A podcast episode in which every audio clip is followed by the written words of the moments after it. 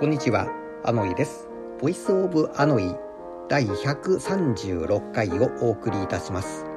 この番組は北海道に住んでいるただのおっさんがマイペースにお届けしております。暖かくなりまして、札幌市内では熊の目撃情報を見かけることが多くなりました。南区は山がありまして僕も過去に一度姿は見えなかったものの小林峠あたりものすごい獣臭というか臭いなと思ったことがあります。が今年は北区の方でも目撃情報があるようでして海抜が 20m くらいまでしかない北区にクマが現れたというのは驚きを隠せませんでした。さて今回の「ボイス・オブ・アノイ」は総額表示です。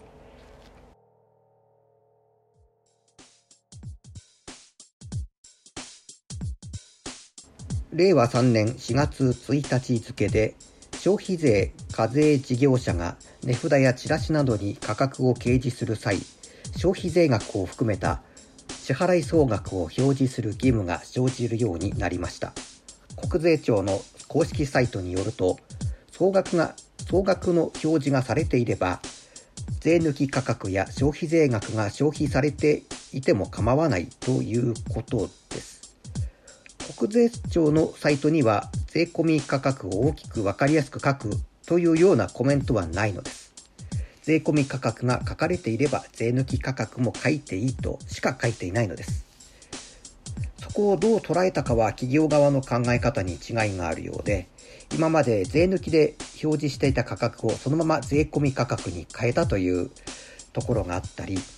税抜き価格の下に小さく税込価格を併記しているところ、税込価格のみを表示しているところなどがあります。税込価格を表示されているところでも実際には税抜き価格に消費税を加算した合計が適用されて、えー、税込400円と書かれた商品を持ってレジに行ったら399円ですと言われることもあります。ではあなぜこの話題に今回したかと言いますと最近ネット上のコメントなどで税抜き価格を大きく書いて税込み価格が括弧付きで小さく書くという店分かりにくいとか紛らわしいというものを見にしたからなんです。でこの気持ちよくわかるんですが大手スーパーマーケットあたりではそれ以外にいろんなトラップと言っていいと思うんですがあの買う側が買う側が賢くならなきゃいけないなという場面多々あるんですね。で前にどこかでネタにした気はするんですが1個98円の商品3個パックで298円なんてこともあります。プライベートブランドの商品よりもメーカーのものの方が安かったなんていうこともあります。あの、おすすめと書かれて価格を大きく書いたポップが挟まっているから、まあ、安いんだなと思ったらいつもと同じ値段だったなんていうこともあります。で、さらには、まあ、仮に A スーパーと言っておきましょうか。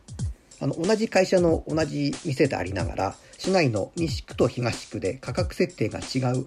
なんていうこともあります。なので価格が分かりづらいとか文句言ってる場合じゃないんだと僕は思うんです。あの書かれていることをきちんと読んで商品をちゃんと見極めて賢く買い物をするというのが買う側の心構えというか、ま、すべきことなんだろうなと思っております。ということで、えー、ちょっと話がそれてしまいましたが今回は一応総額表示の話でした。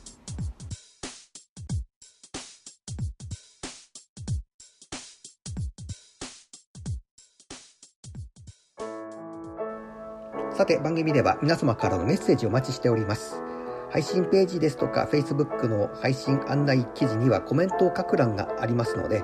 そちらにお書きいただくことができますし、SNS の場合はダイレクトメッセージでお送りいただくこともできます。直接 E メールを送信いただく場合は、lqb アットマーク北5 .net lqb アットマーク kita 数字の 5.net までお願いします。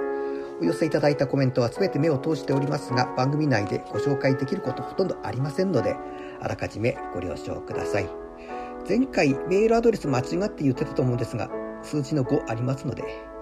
間違いないようにお願いいたします。ボイスオーバーのアノイがお届けしてまいりました。それではまた。